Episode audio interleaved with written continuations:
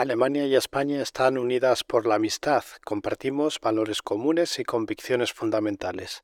Es una asociación que demuestra su extraordinario valor especialmente en estos tiempos de grandes desafíos. Estas palabras tan edulcoradas sinceramente no son mías, sino de Olaf Scholz, el canciller alemán. Desde Alemania ven a España como uno de los socios más estrechos en la Unión Europea y consideran que es un aliado fiable dentro del seno de la OTAN.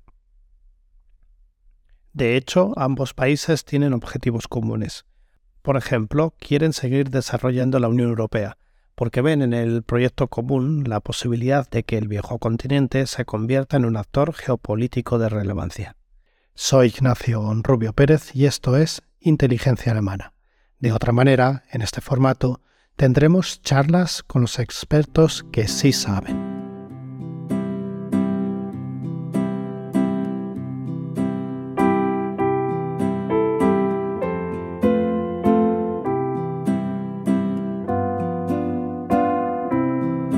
No quiero retrotraerme a Alfonso X o a Carlos V. Tampoco quiero hablar de la guerra civil y del rol de la Alemania nazi.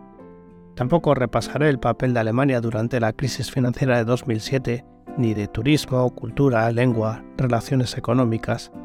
No haré referencia a los más de 187.000 compatriotas que vivimos en Alemania, ni a los 110.000 germanos que se encuentran en suelo español. España y Alemania colaboran en un total de 114 proyectos de la Agencia Europea de Defensa. En abril de 2023 presentaron junto con Francia el contrato del programa del futuro sistema aéreo de combate, el FECAS, un sistema de sistemas de combate europeo en desarrollo por Airbus, Thales Group, Indra Sistemas y Dassault Aviación. Se sabe que Alemania y España mantienen comunicación constante para abordar muchos temas, Ucrania, el Sahel o la reciente evacuación de Sudán. Según una reciente encuesta del Real Instituto Elcano, en opinión de los españoles, España y Alemania no son países parecidos. Solo un 9% cree que se parecen bastante o mucho, y una cuarta parte, el 24%, opina que no se parecen en nada.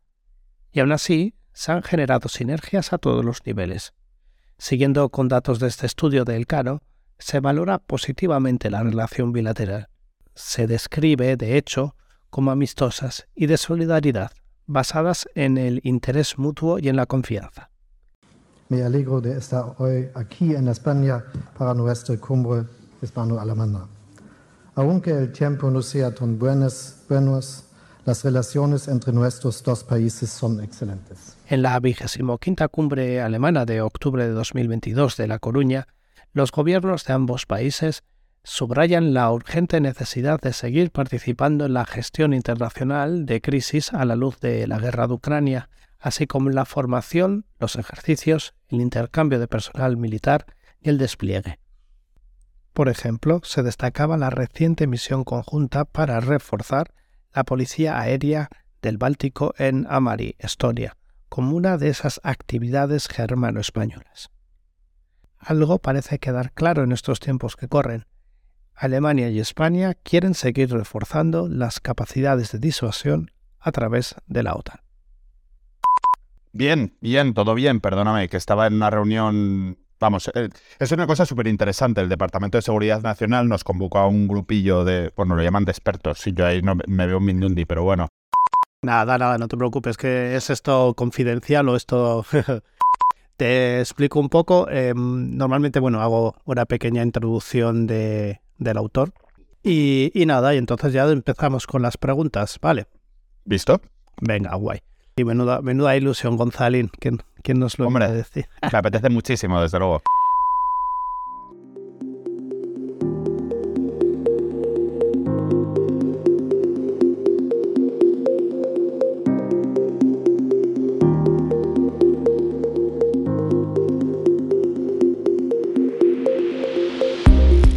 Gonzalo Araluce es periodista. Compartimos andadura en la Facultad de Ciencias de la Información de la Universidad Complutense de Madrid. Especializado en temas de seguridad, defensa y terrorismo, es coautor del libro Relatos de Plomo, Historia del Terrorismo en Navarra y en solitario de Zona de Operaciones Las Fuerzas Armadas en Misión desde Bosnia hasta Kabul. Yo, le admiro. Es un periodista de esos que están comprometidos con la honestidad en esta profesión. Muchos estábamos preocupados por él cuando decidió irse como freelance a países como Sierra Leona, Sudán del Sur o Kenia. Gonzalo ha sido galardonado con el Premio Defensa 2019 que concede el Ministerio de Defensa por sus reportajes sobre mujeres militares. Tengo el honor de llamarlo amigo. Actualmente ejerce su labor en Voz Populi. Bienvenido a Inteligencia Alemana, Gonzalo, ¿cómo estás? Macho, pues tremendamente emocionado por esta presentación, por estar con vosotros y por compartir espacio contigo, con un buen amigo. Así que muchísimas gracias. El placer y la emoción es mía, la verdad. Em, si te parece, vamos a empezar un poco por lo básico. La cooperación militar entre España y Alemania se desarrolla principalmente dentro del marco de la OTAN. Un poco para ponernos en contexto para los dummies, eh, ¿qué es la OTAN y por qué están tanto España como Alemania en esta organización militar? Bueno, yo creo que aquí podemos abundar mucho en, materia histórica, ¿no? Es eh, en el Tratado del Atlántico Norte o el Tratado de Washington que se firmó en el 49, pues se firmó la OTAN. Pero esto, ¿qué, nos dice? No nos dice nada. Yo creo que vamos a ir a lo que nos lleva ahora. ¿Qué supone la OTAN? ¿Qué representa la OTAN para España y para Alemania? Pues la OTAN para España y Alemania no deja de ser el gran paraguas militar en el que están implicados. Eh, es una gran alianza eh, que conlleva a países occidentales, principalmente europeos y Estados Unidos, por supuesto, eh, que es el gran líder, el gran iniciador, el que puso en marcha este, este proyecto, y se constituyó inicialmente como gran fuerza defensora ante el empuje de la Unión Soviética. Eh, podemos abundar en eso más tarde, pero actualmente la OTAN, que ya se creía que podía estar más o menos, no voy a decir extinta, pero sí con un papel más secundario, ha vuelto a retomar un papel crucial tras la invasión de, Rusia a Ucrania. Ahora la OTAN está en un momento completamente álgido y tanto España como, Alemania ven en ella pues eh, eso, su gran paraguas protector amén de otras iniciativas que hay dentro de la Unión Europea, que también se están desarrollando, pero bueno, la Unión Europea todavía lucha por tener una cierta independencia militar que todavía no ha conseguido al 100% y todavía pues se mantiene esa relación estratégica con la OTAN. Lo, lo dejamos un poco a entrever ¿no? en lo que es esta primera respuesta, porque cae el muro de Berlín y la OTAN va perdiendo relevancia para el público general, por lo menos, Incluso se habló de que era una herramienta algo arcaica, pero comienza la invasión rusa a Ucrania y ha vuelto con más fuerza que nunca, ¿no? Sumando incluso nuevos socios. En, en este escenario, ¿qué papel pueden jugar tanto Alemania como España? Pues un papel crucial, no hay ninguna duda. Al fin y al cabo, yo creo que uno de los puntos más importantes de la Alianza Atlántica es su artículo 5, ¿no? que es el de la defensa colectiva. Nos atacan a uno, pues defendemos todos a ese país atacado. Ucrania no formaba parte de la OTAN, pero sí que hay otros países del este de Europa que desde el primer momento han tenido mucho interés en formar parte de la OTAN. Ya se ha visto que Rusia, sus intenciones expansionistas no se han reducido con el paso del tiempo. Actualmente se libra esta guerra de Ucrania por esos motivos. Eh, pero también hay otros países que ya se han incorporado, eh, Suecia y Finlandia recientemente, pasando de 29 a 31 países. El papel es crucial, tanto de, España como de Alemania. Vamos a ir a dos hitos clave. La cumbre de Madrid, por ejemplo, en la que la OTAN se reinventó. Eh, fue el momento en el que tras la invasión de, Rusia a Ucrania, todos los países miembros de la OTAN se reunieron, una cumbre al máximo nivel, eh, los máximos representantes de los gobiernos decidieron que la OTAN, tenía, la OTAN tenía que volver a ser fuerte, volver a ser fuerte en todos los términos. En un primer lugar, eh, con un aumento presupuestario, eh, llegando al compromiso del 2%. En segundo lugar, estableciendo a Rusia como una fuerza enemiga, no es el término exacto que utilizaban, pero para entendernos puede ser así. Como una ¿no? Correcto. Y la tercera pata, yo creo que es fundamental también definir a China como un desafío. Anteriormente se consideraba como un aliado. El papel de China es muy, muy importante en todo esto que se está librando y la OTAN no, no lo pierde de vista. Y esa, OTAN, esa cumbre de la OTAN también supuso la incorporación de Suecia y Finlandia. Pero vayamos a otro escenario. Vamos, por ejemplo, a Ramstein, en Alemania. Ahí se han librado unas cumbres de la OTAN que han sido cruciales para el envío de los carros de combate a, Ucrania, uno de los grandes elementos que se han debatido en los últimos tiempos. Y actualmente también se está debatiendo la formación de una nueva fuerza aliada no para el envío de tanques o de carros de combate, sino para el envío de cazas de combate, que también va a estar eh, bastante interesante. En principio España no podrá eh, enviar estos cazas de combate porque nosotros, como flanco sur absoluto de Europa, tenemos un gran espacio aéreo que proteger y tenemos unas capacidades bastante mermadas después de muchos años de eh, recortes presupuestarios, ahora se va ampliando, pero Alemania posiblemente sí que, sí que puede hacerlo, u otros, otros países. Entonces, eh, Alemania y España dentro del escenario de la OTAN, en este momento actual, tienen mucho que decir, uno mirando principalmente hacia el este, otro mirando principalmente hacia el sur, pero que son dos escenarios completamente interrelacionados. Wagner no solamente actúa en Ucrania, también actúa en el Sahel africano, azuzando un poco el conflicto a favor de los intereses de Rusia. Y a España le interesa mucho lo que pase en África por ser frontera física con, con países africanos. Entonces, ese, ese, equilibrio en el que unos y otros intentan mirar por sus intereses es lo que conforma lo que es la Alianza Atlántica. Yo creo que mm, aquí en Alemania llamó mucho la atención ¿no? la determinación de socios como España a la hora de involucrarse en el conflicto, porque teniéndolo en cuenta en términos geográficos, para Alemania el conflicto en Ucrania es algo muy cercano, está apenas 10 horas en coche en Ucrania de, Berlín. Entonces eh, ahí se puede entender, pero la determinación de España sí que en ese caso, por lo menos visto desde el exterior, ha llamado mucho la atención. ¿Tú, por qué crees que esta determinación se, se ha hecho tan fuerte en estos últimos meses? En este sentido, lo que defienden desde, España en todo momento es que no está bajo amenaza Ucrania, los países colindantes, sino un sistema de valores, al fin y al cabo, ¿no? Que son los que definen a Europa y, y a la OTAN. En ese sentido, España ha respondido desde el primer momento. Actualmente, uno de cada tres militares españoles en misión están destinados en diferentes puntos fronterizos con Rusia, por tierra, mar y aire. Eso es una, barbaridad. Es un, compromiso, es, un compromiso absoluto. Cuando España quiere traer el fuego internacional hacia el sur, uno de cada tres militares españoles están mirando hacia el este. En ese sentido, yo creo que fue muy importante que la cumbre de la OTAN se desarrollara en Madrid, precisamente. Ha habido muy buena sintonía con Estados Unidos desde el primer momento y eh, la, afinidad con, con, Ucrania desde el primer momento ha sido, ha sido total. Es verdad que nos encontramos con una diferencia muy importante respecto al apoyo militar de España a Ucrania con otros países, que es que otros países desde el primer momento están dando cifras muy transparentes de qué capacidades se están transfiriendo, se están enviando a Ucrania, y España, por motivos de seguridad, o por lo menos eso se alega, no lo hace con tanta transparencia, pero ese compromiso, desde luego, es, es indudable.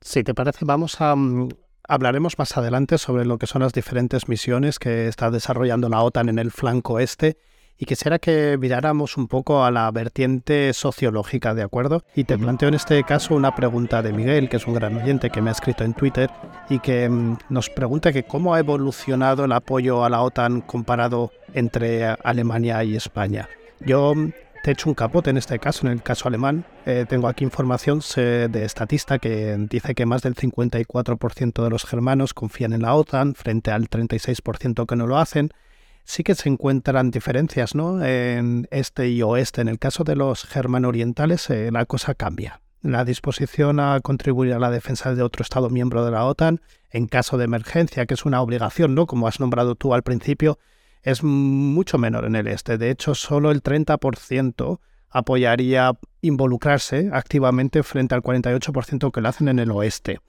¿Cómo es en el caso de España? ¿Hay un apoyo mayor eh, que en el caso de Alemania? ¿Cómo es eh, esta situación de los movimientos, por así decirlo, anti-OTAN? Los, informes que estamos recibiendo, las estadísticas que estamos recibiendo, evidencian que el apoyo es, casi absoluto, no voy a decir que absoluto, pero sí muy mayoritario. Un informe reciente del Real Instituto del Cano, el principal, uno de los principales think tank que hay en España, con absoluto respeto y dedicación hacia todo el trabajo que están haciendo, dice que el 83% de los españoles apoyan a la OTAN. Y no solo eso, sino que desde que estalló también la guerra de, Ucrania, según el CIS, el barómetro del Centro de Investigaciones Sociológicas, que depende del gobierno, el 70% de la población apoyaba que la OTAN enviara armas a Ucrania. Es decir, son cifras muy elevadas. Sí, que es verdad que eh, existen también eh, diferencias sociológicas e incluso me atrevería a decir que en cierta medida hasta territoriales. Sociológicas, es evidente que em, los colectivos más próximos a la izquierda siempre han sido más eh, antiotanistas, antiatlánticos, pero esos grupos que hacen movimientos, hacen manifestaciones, hacen concentraciones, cada vez son más minoritarios, especialmente después de, esta invasión de, Rusia a Ucrania. Eh, la OTAN hace muchísimas maniobras en España. Eh, siempre que se hace en algún pueblo, en alguna localidad, surge algún pequeño colectivo, pero eh, no tienen esa fuerza imperante como a lo mejor pueden tener en, otros países. ¿Por qué? Porque la relación con, con la OTAN desde el primer momento ha sido muy importante. La relación diplomática entre Estados Unidos y España siempre ha sido bastante favorable, incluso en tiempos añejos, en tiempos del franquismo, con el plan Marshall de recuperación económica de España, pues entonces a partir de ahí comenzaron unas buenas relaciones que todavía se sienten con la presencia de militares estadounidenses en, España, incluso a la inversa, también hay militares españoles en Estados Unidos. Desde Argentina, Pablo nos plantea la cuestión de la presencia de las bases militares de Estados Unidos dentro de de Alemania y de España y te pregunto cuál es la justificación que dan ambos países para aceptar esto y si este es un tema problematizado o no socialmente.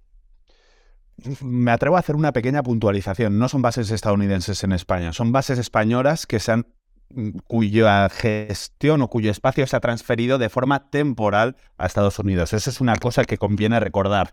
De forma periódica, España y Estados Unidos tienen que renovar una serie de acuerdos para mantener la presencia de, militares estadounidenses, principalmente en Rota y en Morón, eh, ambos en, la parte sur de, España. Eh, estos acuerdos eh, es, es evidente que están bien vistos, sobre todo por todo el espectro político prácticamente, o quien tiene influencia de gobierno en el sentido de que todos los gobiernos, independientemente de los colores que hayan, lo hayan sustentado, han prolongado esos acuerdos con, Estados Unidos. Y no solo eso, sino que actualmente en Rota, de cuatro destructores que tiene Estados Unidos, se va a pasar a seis. Y esto ha sido un acuerdo que ha suscrito el actual gobierno en una reunión que mantuvo con, Estados Unidos en esa cumbre de la OTAN de Madrid. Entonces, ese apoyo se ve muy acertado por estamentos gubernamentales o de acceso a, gobierno. Hay una parte del gobierno que no lo apoya, que es la parte representada por Unidas Podemos, pero sin embargo sí que a pesar de esos posibles problemas de entendimiento dentro del gobierno, se ha aceptado una mayor presencia de Estados Unidos en, España. Y basta con ir a esos sitios para ver cómo, cómo actúa la, la población civil. Yo voy mucho a, Rota por asuntos personales y no solo están satisfechos, sino que están encantados con la presencia de, Estados Unidos. Evidentemente, luego esto da para un debate más amplio sobre cómo actúa Estados Unidos a través de eh, países aliados, su presencia, cómo la refuerza en todos ellos, a ver si es la forma adecuada de hacerlo, de no hacerlo, pero por el momento la aceptación social y política es más que aceptable en España.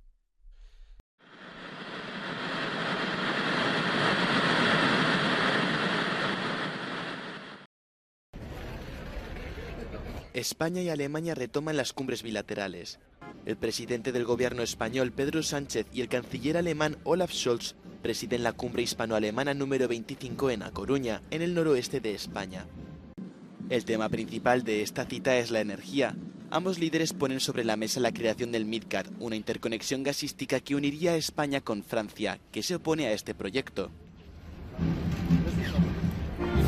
El debate sobre las reglas fiscales europeas también está presente, ya que Alemania considera que el Pacto de Estabilidad de la Unión Europea ha dado el marco necesario para los fondos de recuperación, mientras que el gobierno español insiste en que es necesario reformar las estrictas normas de este que amenazan con penalizar a España.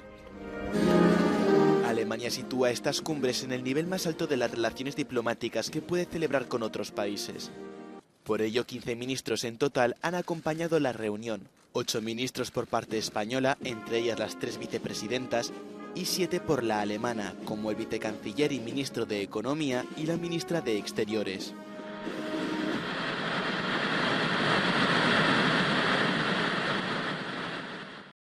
Vamos a dar un salto. Em, trasladámonos al 5 de octubre de 2022, que es cuando se celebró en La Coruña la vigésimo quinta cumbre hispano-alemana, en la que bueno, pues se certificó desde mi punto de vista la buena sintonía bilateral en materia militar y de armamento que hay entre España y Alemania.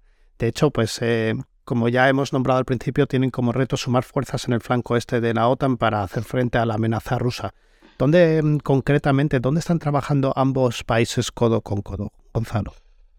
Pues eh, la OTAN, precisamente a partir de la invasión de Rusia a Crimea, puso en marcha eh, los llamados batallones de presencia avanzada o reforzada, ¿no?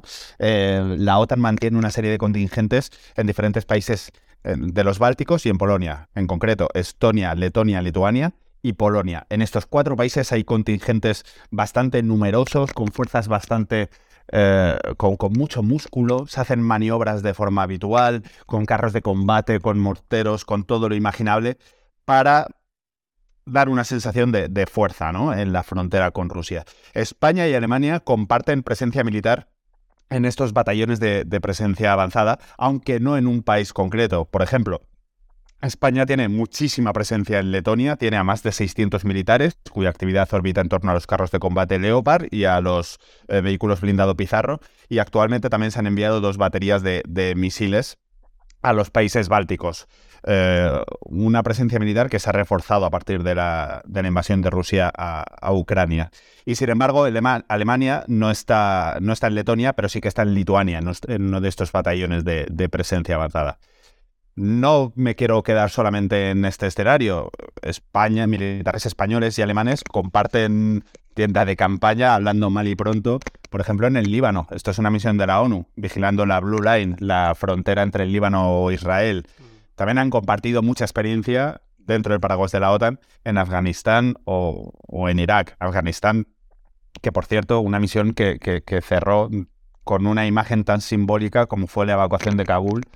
Y no nos vamos a engañar, fue, un fracaso por parte de la OTAN, la misión en, Afganistán, después de tantos años, después de tantas décadas, después de tanto sufrimiento de mm. los afganos y de los militares que participaban en estas misiones, mm, se tuvo que salir de aquella manera cediendo de nuevo el gobierno a los talibán, a la facción más radical de, los talibán. Y luego eh, España y Alemania también crean sinergias militares dentro de, la Unión Europea, que eso podemos eh, profundizar más tarde. Y luego en temas de seguridad, que no son estrictamente de defensa, pero materia energética, por ejemplo, es fundamental. Y también eh, confluyen muchos intereses comunes que están trabajando de la mano. De, hecho, ahora que nos, justo que lo acabas de nombrar el tema eh, Unión Europea y colaboración, cuando vemos este rearme y, por, así decirlo, este nuevo impulso de la OTAN, ¿estamos diciendo que a lo mejor no va a haber tanto grado de acción para desarrollar un, un ejército comunitario a nivel de la Unión Europea, Gonzalo? Yo creo que son dos cuestiones diferentes. La Unión Europea lucha por tener una mayor autonomía militar respecto a Estados Unidos. Y la evacuación de Kabul fue un síntoma muy claro de ello, de que Europa no tiene las capacidades suficientes para tener esa autonomía militar. Toda la evacuación de Kabul se llevó a cabo gracias a que Estados Unidos fortificó el perímetro de seguridad del aeropuerto y fue quien organizó toda la estrategia de extracción de, civiles, ¿no? Luego ya cada país se hizo cargo de los suyos, o incluso también de países aliados, pero fue Estados Unidos el que lo llevó a cabo.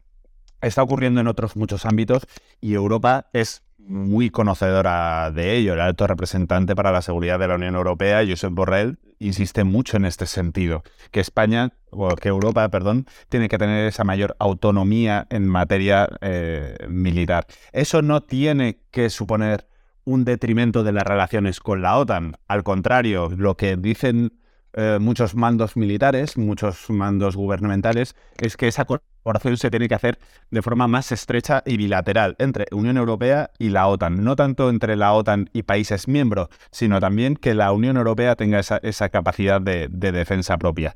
Ya se están proyectando diferentes capacidades eh, de despliegues comunes por parte de la Unión Europea. Hay muchas misiones militares de la Unión Europea en las que participa España. También se está probando iniciativas para crear batallones comunes.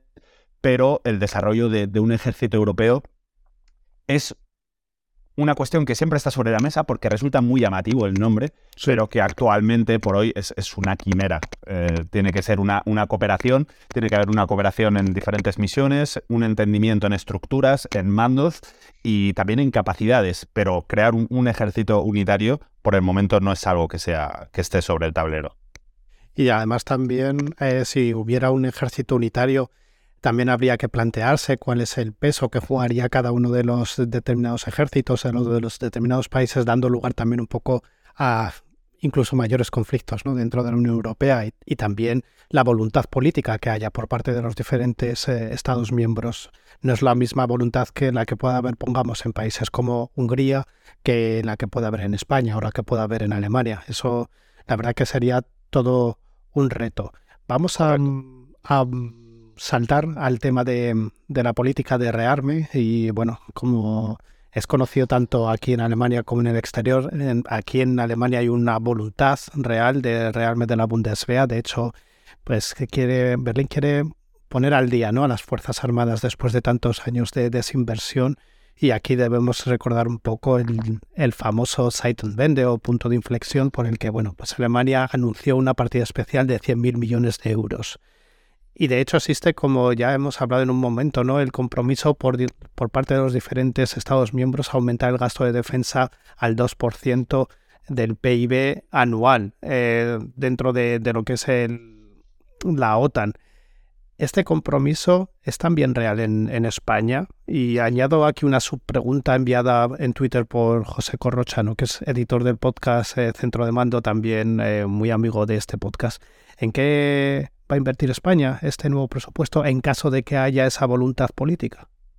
La voluntad política existe y ya se ha manifestado. España ya, ha dicho que en, el año 2029, como horizonte muy lejano, es decir, de aquí a seis años, quiere llegar a ese 2% del PIB anual. Actualmente estamos ligeramente por encima del 1%, o sea, sería un aumento bastante, bastante sustancial.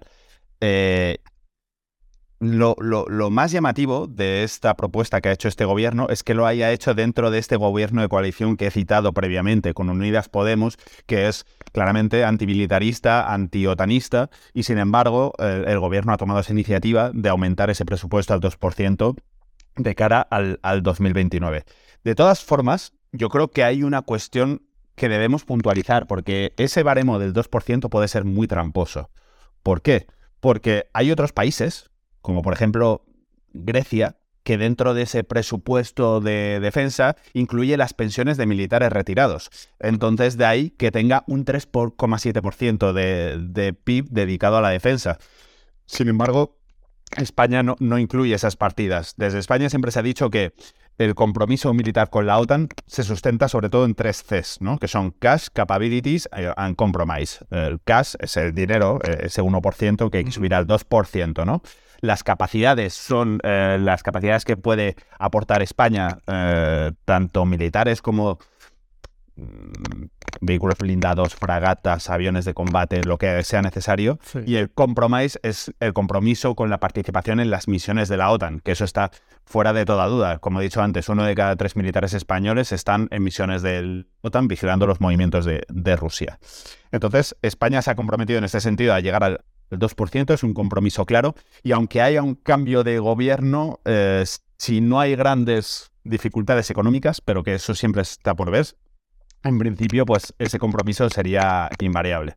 ¿En qué va a invertirlo España? Pues hay, hay muchos proyectos de modernización. Yo creo que igual que en Alemania, eh, hemos atravesado muchos años de poca inversión en temas militares y muchas de esas capacidades pues es que están eh, casi al límite de la obsolescencia. Incluso se ha reprogramado algunas de las capacidades militares españolas para mantenerlo más allá de su límite operativo, eh, para poder seguir manteniéndolas eh, más allá de lo que estaba fijado inicialmente. En el ejército de tierra lo más significado es el vehículo 8x8.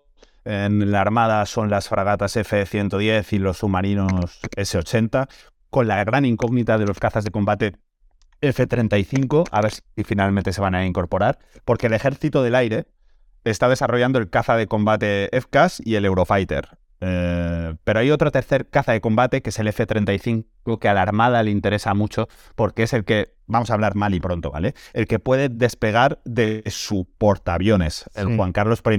Entonces, le, interesa mucho, aunque sea estadounidense, no sea europeo, eh, le interesa mucho contar con este caza de combate.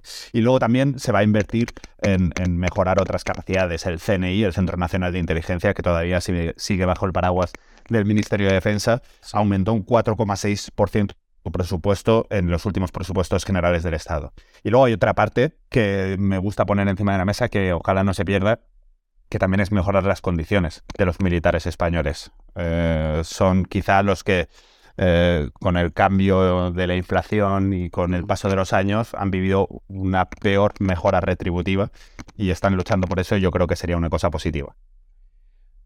Nos has nombrado así un poco de pasada, ¿no? Los proyectos como el, Eurofighter y el FCAS. Y quisiera que nos centráramos en estos porque son ejemplos, ¿no? De, esa colaboración que se está dando entre España y Alemania en materia armamentística.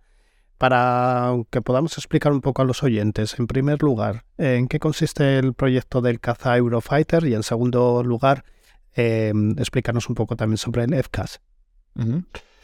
Son dos proyectos eh, diferentes. Eh, son dos sistemas de combate con los cuales eh, Europa quiere tener esa autonomía aérea respecto a Estados Unidos. Porque hablar de autonomía no significa solamente que tenga una fuerza militar propia, sino que los sistemas estén desarrollados también por los países de la Unión Europea. ¿Por qué? Porque eso permitirá que en el futuro esa conexión entre los países sea más positiva, Actualmente se están encontrando muchos problemas para el desarrollo de los proyectos comunes, hay diferencias de opiniones, incluso temas presupuestarios, pero eh, cada, cada piedra que se va avanzando es una piedra más en el camino, en un camino que, por ejemplo, Estados Unidos ya lo tiene construido, pero Europa quiere construir el suyo propio. Entonces, lo que Estados Unidos tarda en dar un paso, eh, Europa tarda el triple porque tiene que poner esas piedras sobre el camino que todavía tienen que desarrollar. Eh, hablamos del, del, EFCAS, por ejemplo, que es un sistema de armas, se dice técnicamente, pero que no deja de ser pues un caza de combate con todo lo que eso conlleva. ¿no? Eh, dotaría a Europa de una gran autonomía estratégica en temas aéreos, porque, por ejemplo, la OTAN también se encarga de vigilar el espacio aéreo de países bálticos y de Rumanía, que no tienen estas capacidades de hacerlo y son tan sensibles respecto a la frontera con Rusia.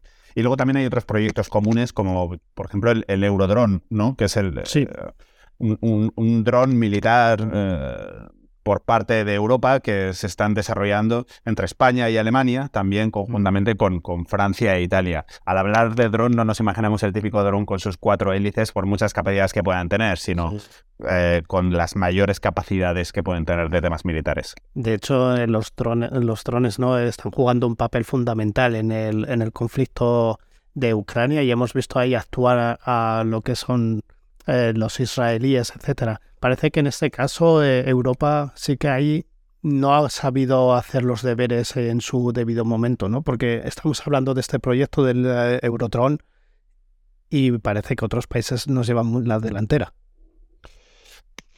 bueno, por ejemplo, efectivamente en el, la guerra de Ucrania estamos percibiendo que es un pequeño laboratorio, ¿no? Tristemente es así con muchos muertos de por medio, pero es un pequeño laboratorio de muchos sistemas de combate más novedosos. Rusia ha recurrido mucho a drones iraníes que están llevando a cabo pues acciones directamente de combate, no solamente de espionaje o de recepción de información, sino directamente de, ataque, ¿no? Entonces es eh, una de las capacidades que está poniendo en marcha eh, Rusia en este sentido. Y Ucrania, por su parte, está desarrollando las capacidades de defensa contra estos drones los sistemas, las baterías de antiaéreas que la OTAN y España, eh, bueno, España en los países bálticos, pero que la OTAN está facilitando a Ucrania, eh, están siendo clave en esa defensa aérea por parte de Ucrania. De ahí que Ucrania también reclame eh, pues cazas de combate. Los drones van a desarrollar un papel fundamental en las guerras del futuro, y me atrevo a decir que ya lo hacen en las guerras del presente. Ya se ha vivido en otros escenarios. En una visita reciente que hicieron, que hicimos un grupo de periodistas al Centro Nacional de Inteligencia, a la sede, vimos como eh, una fuerza talibán o no sé si talibán o, terrorista del Estado Islámico, mm. eh, no, estaba muy claramente especificada, había desarrollado un dron, un dron comercial, que le había acoplado las herramientas suficientes para transportar bombas. Y entonces esto eh, se había utilizado contra las tropas aliadas de España y España había interceptado uno de esos y está actualmente en dependencias del CNI. Esos son drones más... Eh, Caseros, por así decirlo. Sí, Exacto, más, más iniciales y hay otros que son más desarrollados. Incluso también, no solo lo hemos visto en la guerra de Ucrania, ha desarrollado un episodio bastante significado como fue el ataque al, al, Palacio Rojo en, en, el Kremlin contra, contra Putin, que la defensa aérea pues fue capaz de interceptarlo. Sí, además es que ese, ese ataque ¿no? fue muy espectacular porque de hecho no se recordaba que se hubiera traspasado lo que son las defensas aéreas de Rusia en no sé cuántos años. Sí que hubo el caso, no sé si antiguamente un aviador creo que consiguió aterrizar en la Plaza Roja o una cosa así, pero, pero fue ahí, eso es un varapalo para el sistema de defensa de Rusia, sin lugar a dudas.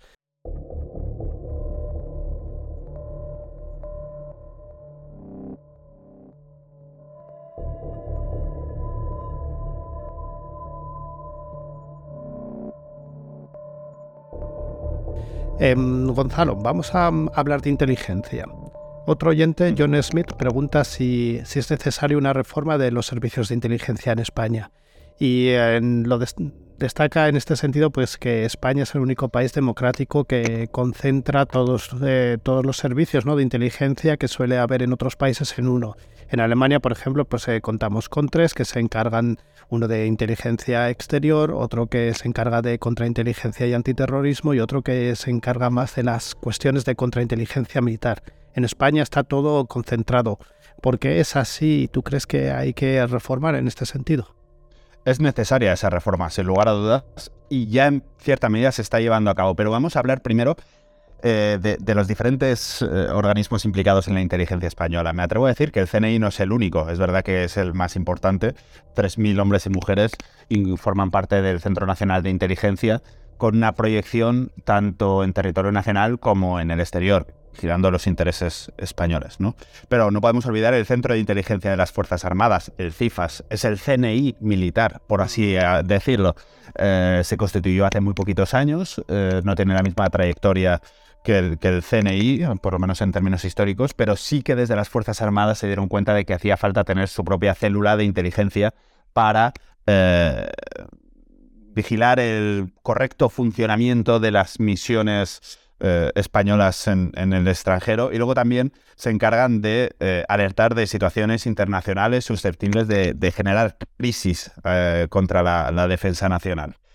Y luego no podemos olvidarnos de la tercera pata de la mesa, son los servicios de información de los cuerpos policiales. Policía Nacional y Guardia Civil, sobre todo, tienen muchísima carga los servicios de información, especialmente dedicados a temas de terrorismo. En España, medio siglo de existencia de, ETA, los servicios de información de la Policía Nacional y de la Guardia Civil han sido los que han propiciado en gran medida el fin de, de ETA y ahora han adaptado sus capacidades a la lucha contra el terrorismo yihadista. No solamente se encargan de, tema terrorismo, pero una parte bastante importante también lo tiene. Entonces son tres patas de una silla, ¿no? El, CNI, eh, el CIFAS y los servicios de información de la Policía Nacional y de la Guardia Civil.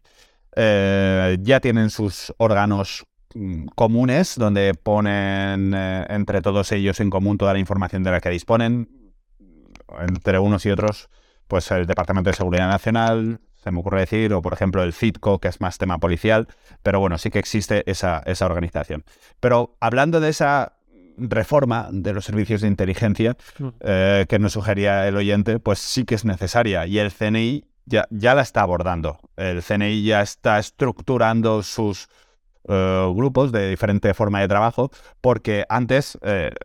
Era en función del área en el que trabajaban, ¿no? Cada uno se encargaba, pues, de recibir la información sobre el terreno. Otros se encargaban de analizar todo lo que se recibía. Otros se encargaban de redactar informes. Pero actualmente el CNI ya se está reestructurando en los llamados centros de misión. Estos centros de misión que son, pues, incorporar a especialistas de cada uno de estos ámbitos en la consecución de una serie de objetivos concretos y específicos dentro del, del CNI. Entonces, eh, un objetivo es eh, obtener informe, me lo estoy inventando en este caso, ¿eh? obtener información sobre la situación de seguridad de la embajada española en Ucrania. Entonces, este centro de misión integraría a gente especializada de los diferentes ámbitos para conseguir ese objetivo estratégico. No se trataría tanto de compartimentos estancos, sino eh, colegiarlos entre todos para conseguir mayores, mayores sinergias. Y esto el CNI es consciente de que era una reestructuración necesaria y lo está llevando a cabo ahora mismo. Es un reto importante en una organización, eso que concentra a, a 3.000 personas. Y aún así, 3.000 personas es una cifra eh, baja en comparación con, con otros países aliados. Reino Unido superan los 10.000 y mm, la población no es mucho mayor que en España. Entonces la, cifra es evidentemente menor. Sí, de hecho te puedo eh, nombrar directamente. Tengo aquí como vecinos míos en, en Berlín, tengo en la Strasse al BND, al Bundesnachrichtendienst, que tienen en su sede 5.000 personas. O sea, eh, las, las, cifras que se están manejando en el caso de España son bastante menores, eh, pero a lo mejor también son consecuencia de, de ese papel de España como potencia media a nivel internacional. No sabemos si en ese sentido son acordes a su peso internacional o crees que de hecho eh, son menores. El, el, CNI es consciente de que le gustaría tener una mayor mm, fuente de, músculo, ¿no? Más, más gente, más gente entre sus filas. Pero no, no se trata de una cuestión de estrategia internacional, porque España es, es un país fundamental en la inteligencia europea, así como Alemania también lo es por los diferentes objetivos que persigue, pero la inteligencia europea en la lucha contra el terrorismo encuentra en España un aliado clave, por ejemplo, porque España tiene unas relaciones bastante estrechas con Marruecos que no tiene ningún otro país. Eh, quizá, quizá, Francia en otros términos, pero muy, diferentes. También la proyección de España sobre África y sobre Latinoamérica es, es importantísima. Entonces, de ahí que los servicios de inteligencia españoles tengan un, peso bastante específico. Y también porque España ha tenido mucha proyección militar en escenarios como Afganistán o Irak, donde actualmente surgen muchas inestabilidades eh, que todavía se siguen eh, enfrentando, se siguen combatiendo por parte de, de toda la Unión Europea. Entonces, España, yo creo que son conscientes los mandos de inteligencia que les gustaría tener más personal, pero no se trata de una cuestión estratégica o de menor influencia.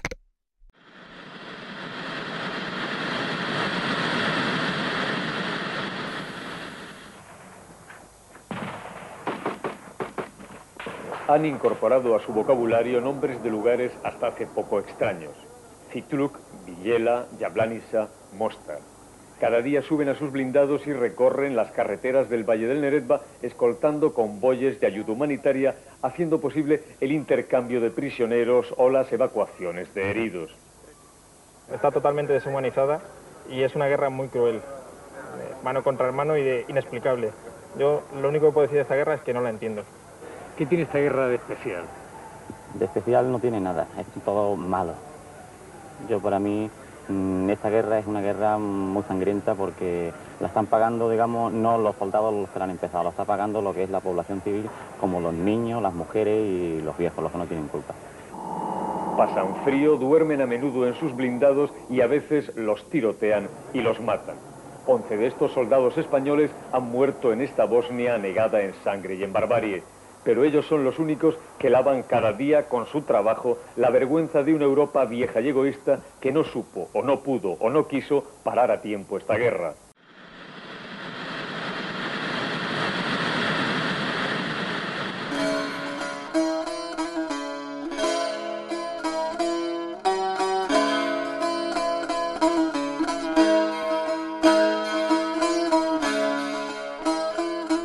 Un ojo a, nuestro, a nuestra historia más reciente y vamos a trasladarnos a Bosnia, un escenario en el que España y Alemania pues, participaron juntos ¿no? durante, durante las guerras de Yugoslavia.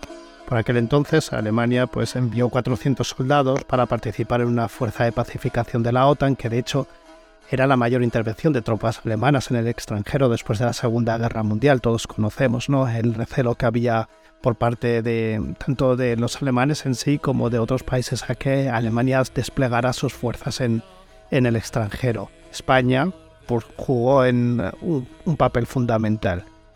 Y algunos nos acordamos, por ejemplo, de Mostar o de Srebrenica. ¿Qué supuso para España esta, esta guerra de, de Bosnia y también la coordinación con, con otros países eh, miembros de la OTAN y socios?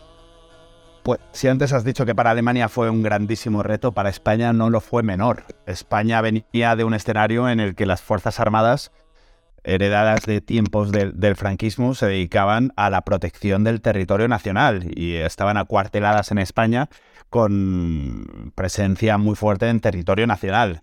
La proyección estratégica en el exterior apenas existía. Había habido algún caso previo, pero era bastante, bastante puntual. Bosnia fue la primera gran misión en el exterior de España. Y para España lo fue todo, porque nos enfrentábamos a un escenario completamente desconocido. Actualmente, eh, en unas pocas semanas, los militares que van a una misión en el extranjero se preparan para las diferentes vicisitudes que se van a encontrar, porque ya tienen una experiencia previa, eh, ya saben cómo enfrentarse a ciertas situaciones, pero por entonces eso no existía. Tardaron meses en prepararse los militares que se iban para allá, para, para Bosnia. Entonces, para España lo fue todo. De hecho, em, las Fuerzas Armadas actuales no se entenderían sin Bosnia. Las Fuerzas Armadas actuales son eh, por naturaleza de proyección en el extranjero, de proyección en el exterior, y Bosnia fue lo que abrió las puertas a esto. Y fue un reto absoluto. El entendimiento en una zona de conflicto con otras naciones aliadas era un reto absoluto para España. Es conocido que en España históricamente no ha sido el país donde la ciudadanía mejor hablaba otros, otros idiomas. Pues había que ponerse al día con eso. Eh, había que adaptar las capacidades que con las que se trabajaban estrictamente en España para irse a una zona de conflicto tan bestial como era, como era Bosnia. Bosnia fue lo que nadie se imaginaba. Y eso tiene ciertos paralelismos con Ucrania de ahora. Una nueva guerra en Europa cuando nadie cabía esperarse que pudiera haber una nueva guerra en Europa. Entonces, eh, para España lo fue todo, se entendió con, muchas naciones, entre otras eh, Alemania, y también eh, lo, pagó con sangre. Muchos militares españoles han muerto allí. Pero bueno, al final el, cariño de la gente de allí hacia España es, bastante destacado. Hablas de, Mostar, eh, hay un puente que se le conoce como el puente de los españoles, eh, por, todo el trabajo que pusieron los militares españoles. Y ahí hay actuaciones bastante destacadas por parte de las Fuerzas Armadas eh, españolas. fue, fue lo que cambió por completo la naturaleza de los militares en España. Hablas sobre ello en tu libro En Zona de Operaciones, las Fuerzas Armadas en misión desde Bosnia hasta Kabul, em, que, bueno, das esas claves, pero desde el punto de vista de, los militares, ¿no? Es una posición más personal. ¿Qué nos podemos esperar los lectores de este libro? Que yo, bueno, lo llevo ya en torno al 60%. No me lo he leído entero, ¿vale? Pero la verdad que, eh, que ¿qué claves nos vas a dar ahí y cómo ¿Cómo te lo planteaste este libro? La clave es, básica y es una, entender qué hacen los militares españoles y por qué. Muchas veces al hablar de las Fuerzas Armadas nos perdemos en lenguajes muy técnicos. Hablamos de 8x8, fragatas F-110, eh, Eurofighter, FCAS, no sé qué. Pero esto, el común de los mortales no, no lo conoce. Pero sin embargo hay un lenguaje que es completamente universal, que es el de las emociones. ¿no? Entonces en zona de operaciones recogemos testimonios de militares españoles que han llevado a cabo acciones destacadas en el exterior y cuentan qué es lo que sienten enfrentándose a eso. Y a partir de ahí explicar por qué España está en Mali, por qué España estuvo en Bosnia, por qué España ha estado en otros tantos sitios. Por ir a un caso que es un ejemplo concreto y que has citado previamente, en Bosnia. Eh, hablo de lo que vivió el teniente Monterde. Entonces el teniente Monterde era un joven legionario que se marchó sin saber muy bien qué se iba a encontrar en Bosnia. Eh, fue de los primeros en llegar allí, fue la segunda rotación, previamente había habido otra, pero fue de los primeros en llegar allí, pues cuenta qué se encontraba, su primera experiencia viviendo en el exterior, cómo tenía que ir esquivando las minas dentro de la propia base en las que estaban, eh, las dificultades que tenía eh, para moverse por un territorio que en invierno está absolutamente congelado y en verano con la llegada del calor se reavivan de nuevo los combates, muy parecido a lo que está pasando en Ucrania actualmente. eh, y en un momento dado se encuentra con un grupo de civiles que está huyendo de, por parte de, una masacre que se estaba llevando contra ellos, ¿no? Entonces el teniente Monterde, junto con sus hombres, se interpuso entre los civiles y los que los perseguían y salvó la vida de más de un centenar de personas que estaban condenadas completamente a la muerte. A través de esas sensaciones, esas historias de él contar qué siente cuando mm, el, jefe enemigo coge el arma y pone el dedo en el gatillo y él está ahí en medio de toda esa situación, pues somos capaces de entender por qué España estuvo en Bosnia, cuáles fueron las primeras dificultades, cuáles fueron las grandes amenazas a las que se enfrentaron. Y ese es un poco el objetivo del libro, ¿no? A través de, historias personales, pues conocer qué hacen y por qué nuestras Fuerzas Armadas. Lo vamos a dejar ahí. Muchas gracias, Gonzalo, de verdad, por esta charla. Eh, podéis seguir a Gonzalo en Twitter, arroba Gonzalo Araluce y leerle pues, prácticamente todos los días en Voz Populi. La verdad que está hecho un hacha y está sacando información de forma diaria, donde bueno, pues está sentando cátedra desde mi punto de vista sobre cuestiones de defensa y de terrorismo. Gonzalo, de nuevo muchas gracias y hasta pronto. Eres muy generoso, Nacho, siempre a vuestra disposición y soy yo el que está agradecido. Hasta pronto. Eh, Dan, Vamos. Vamos. bueno, muy bien, ¿no? Todo, todo el tirón. Súper interesante. Yo creo que ha, estado la entrevista súper fluida.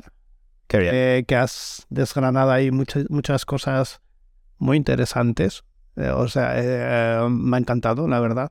Y lo importante es, yo creo que todo el tema este, como lo, lo, nombrabas tú ahora también respecto al libro, ¿no? Que todas las cuestiones de defensa al final muchas veces se pierde la gente en términos técnicos, en, en armamento, en no sé qué. Recordad que Inteligencia Alemana cuenta con la colaboración de Rombo Podcast, el sello de podcast políticos. Hasta la próxima.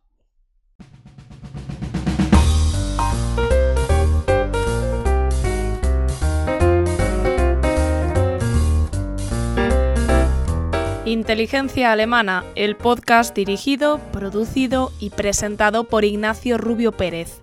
En Twitter, inteligencia barra baja al y en inteligenciaalemana.com.